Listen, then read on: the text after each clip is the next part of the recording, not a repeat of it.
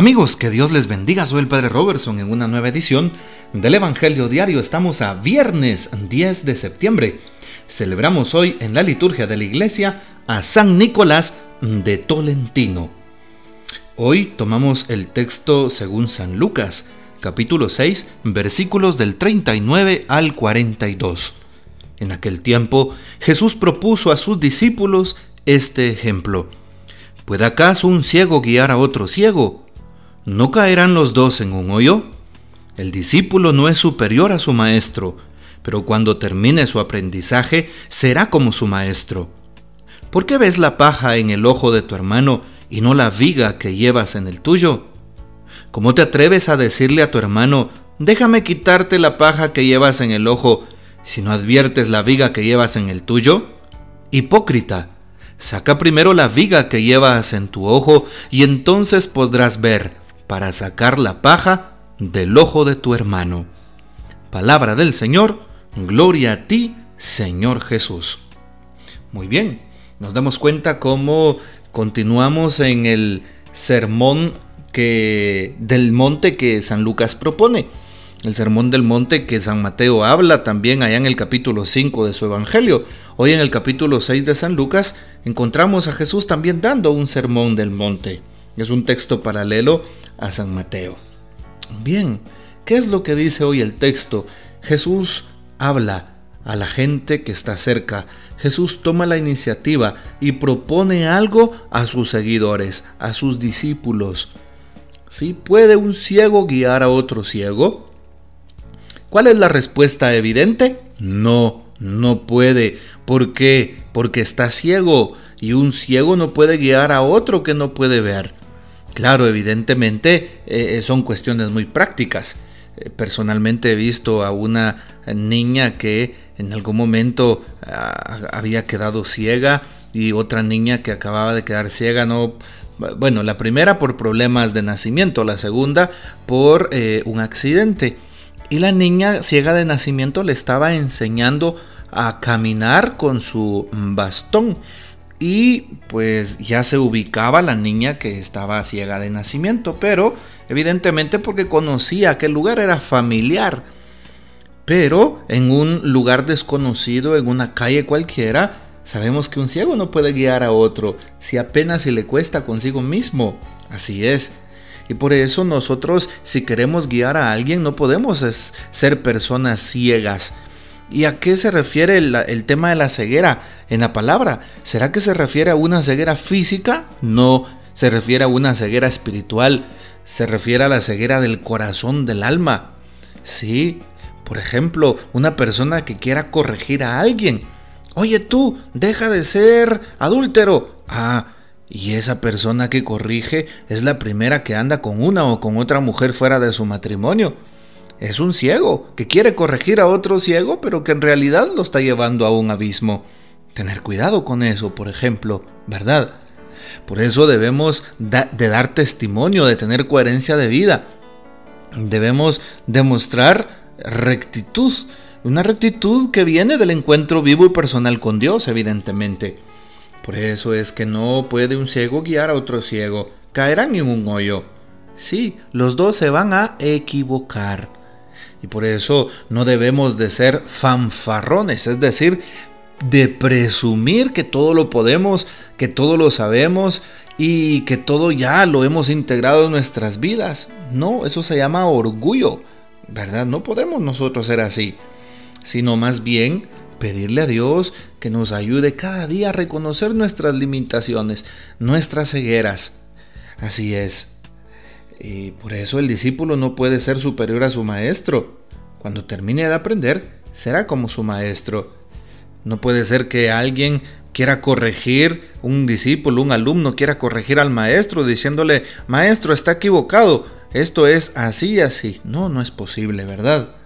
Por eso le pedimos a Dios que nos ayude a nosotros a aprender con humildad y sencillez, a saber escuchar a los demás Qué bonito es cuando en un grupo eh, homogéneo, ¿sí? en un grupo eh, homogéneo o heterogéneo, eh, encontramos, encontramos personas que, que son serían un grupo heterogéneo, personas que son distintas, ¿verdad? A mí, así, así es, personas diferentes a mi, a, mi manera de ver las cosas, a mi manera de pensar, diferentes a mi manera de ser, a mi manera de vestirse incluso, pero ahí está la unidad, en la diversidad de pensamientos, de opiniones, y por eso qué bonito es aprender de los demás, escuchar a los demás, y no juzgar a los demás y no corregir a los demás y no querer ponerme por encima de los demás. Hay personas todavía hoy que tienen actitudes tan feas, así como se dice, por no decir una palabra grosera, actitudes tan feas, ¿sí? Que denigran al otro porque no piensan como ellos, que quieren imponer sus ideas a la fuerza y que no dan su brazo a torcer. Y debemos de cuidarnos también de ese tipo de actitudes. Sobre todo el Evangelio de hoy nos propone este tipo de reflexión. Y hoy el texto termina diciendo, ¿por qué ves la paja en el ojo de tu hermano y no la viga, la viga que llevas en el tuyo? Sí. Y por eso es importante que Jesús nos corrija. Hipócrita, saca primero la viga de tu ojo y podrás ver y sacar la paja del ojo de tu hermano. Es decir, que nosotros tengamos solvencia moral delante de los demás, que nosotros hayamos vivido primero aquello que hemos dejado de, detrás de nosotros. Una persona alcohólica no puede decirle a alguien, oye, tienes que salir del alcohol si en ese momento sabe que está cayendo en esa debilidad. En cambio, un alcohólico que ya se ha recuperado, que participa en grupos de alcohólicos anónimos, que se deja orientar por un psicólogo, por hermanos que ya han salido de ese tipo de vicios y quiere ayudar a alguien más, ah, entonces ya ha reconocido su mal, ya ha botado el orgullo, ya ha hecho un camino y un proceso y por lo tanto tiene la capacidad de ayudar a otro porque sabe que lo necesita. Este es un ejemplo muy claro que podemos dar desde la palabra de Dios. Lo mismo nos pasa a todos. ¿Por qué juzgar al otro? Ayer la palabra también nos hablaba del amor, hoy es la continuidad también de ese texto. Sí, cómo aprender a amar a los demás, pero ama como tú quieres que te amen, haz lo que quieras que te hagan, la ley de oro de la palabra de Dios, ¿verdad? Y por supuesto, hoy el Señor nos invita a que también aprendamos a, actuar movidos por el amor y por la misericordia, movidos por la misericordia, así como se oye. Por eso qué importante es que le pidamos a Dios que cada uno de nosotros no juzgue al prójimo, no condene al prójimo, no eh, critique al prójimo, sino que tengamos misericordia, que perdonemos al prójimo. Así es. Por eso el Señor nos invita a ser benevolentes y a no ser hipócritas, como lo dice en el texto.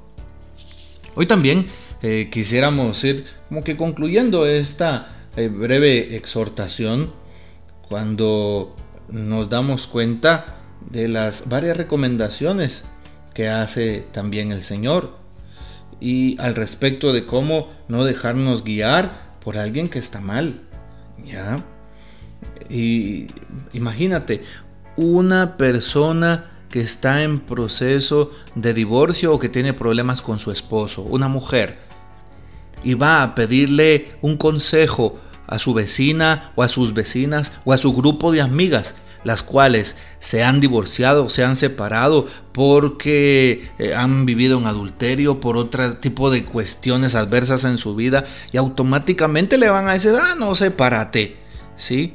Nunca le van a decir, oye, Mira, aboga por tu matrimonio, es algo sagrado. Busca cómo reorientar tu vida y la de tu esposo. Busquen ayuda juntos, vayan a la iglesia. Muy difícilmente una persona que está viviendo en un estado de pecado o que está separada le va a recomendar eso a su amiga que está a punto de separarse. Por eso un ciego no puede guiar a otro ciego. Es un claro ejemplo.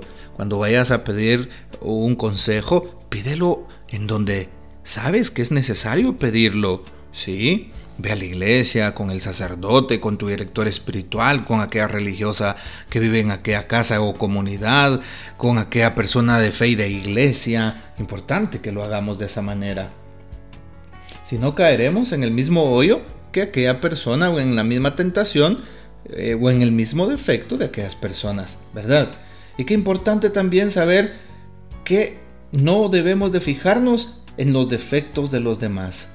Así es, sino en nuestros propios defectos. Si no, como dije, seríamos hipócritas. Y ahí lo dice el texto hoy. Por eso le pedimos al Señor que nos ayude, que nos ayude a que podamos eh, fortalecernos en la fe y en el amor y de esa manera algún día podamos eh, dar testimonio de su presencia en nuestras vidas, de ese encuentro vivo y personal con Él y de esa manera guiar, orientar, acompañar a otras personas.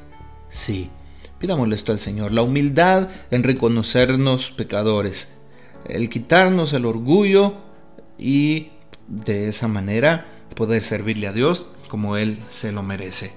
Hoy quisiera terminar con una eh, pequeña exhortación del Papa Francisco al respecto del texto de hoy. Jesús nos dice, por favor, no miren la paja en los ojos ajenos, miren lo que tienen en su corazón. Habla mal de ti mismo, acúsate a ti, a ti mismo, recordando tus pecados, recordando de dónde te eligió el Señor. Has sido elegido, te tomó de la mano y te trajo aquí. Cuando el Señor te eligió, no hizo las cosas a medias, te eligió para algo grande, siempre. Esto lo dijo el Papa el 23 de septiembre del año 2018. Importante entonces las palabras que el Santo Padre, el Papa Francisco, nos dice, ¿sí? No aprendamos a no hablar mal de los demás porque nos estaríamos denigrando a nosotros mismos.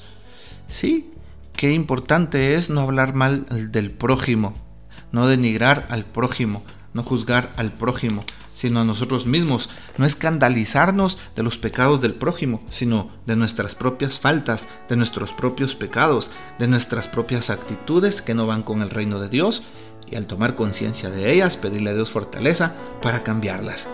Que el Señor nos bendiga, nuestra Madre Santísima nos guarde y gocemos de la fiel custodia de San José. Comparte este audio y hasta mañana.